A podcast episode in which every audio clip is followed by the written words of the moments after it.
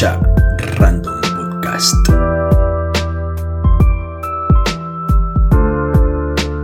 Animate a ser.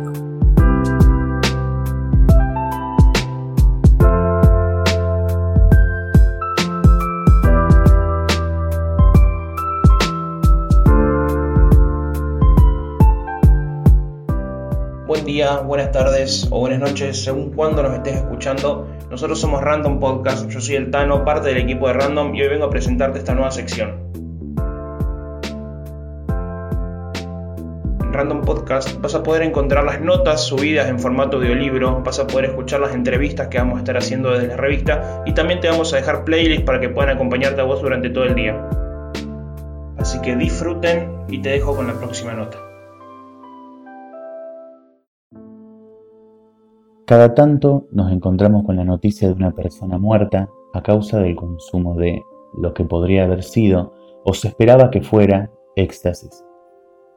En los artículos que inundan los medios de comunicación, ante estos casos solemos encontrar descripciones imprecisas del entorno en el que sucedió, presumiblemente un festival de música electrónica, como así también desgranado y expuesto hasta lo morboso el perfil del desafortunado o desafortunada el dolor de sus allegados que perdieron a una persona de bien, laburante o estudiante, que tenía todo por delante.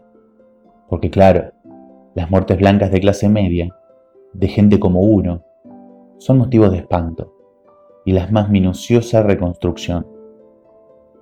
Como contracara, las muertes asociadas tanto al consumo como a las economías delictivas en los sectores populares rara vez tienen repercusión en la agenda pública.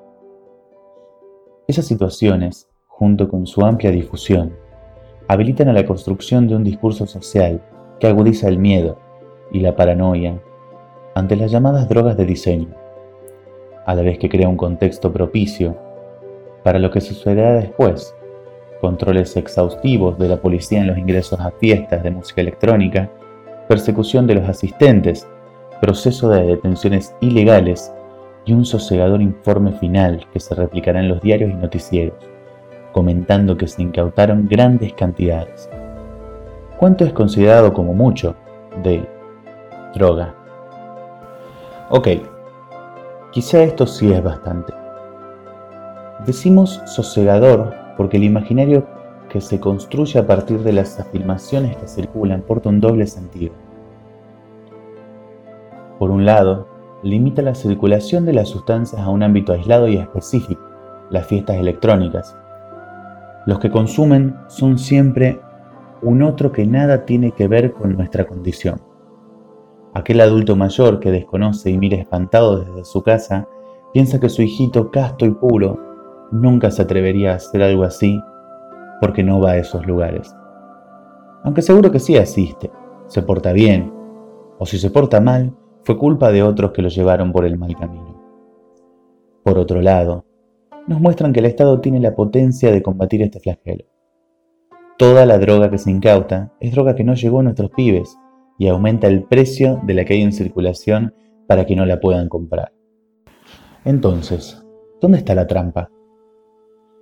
El principal inconveniente de todo esto radica en que está sobradamente probado que la estrategia prohibicionista respecto del narcotráfico no funciona a causa de un factor fundamental, que en nuestro país suele ser cómodamente ignorado u obviado por los distintos niveles de la administración pública, sin distinción de color político.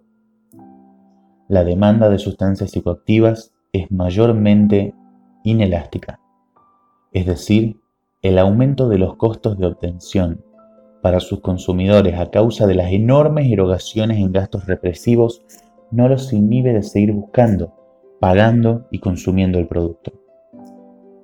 Según el docente e investigador Juan Gabriel Tocatlián, es una quimera querer erradicar en vez de contener el fenómeno de las drogas.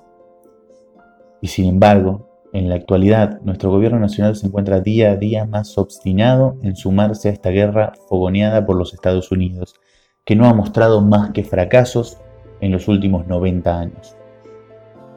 Sin adentrarnos de lleno en el complejo panorama del narcotráfico, hecho social de múltiples aristas que involucra a todos los sectores de la sociedad, quisiéramos puntualizar sobre el rol activo que toman algunas organizaciones de la sociedad civil, ante la negación del acceso a la información y la violencia ejercida por parte del Estado y los medios masivos de comunicación.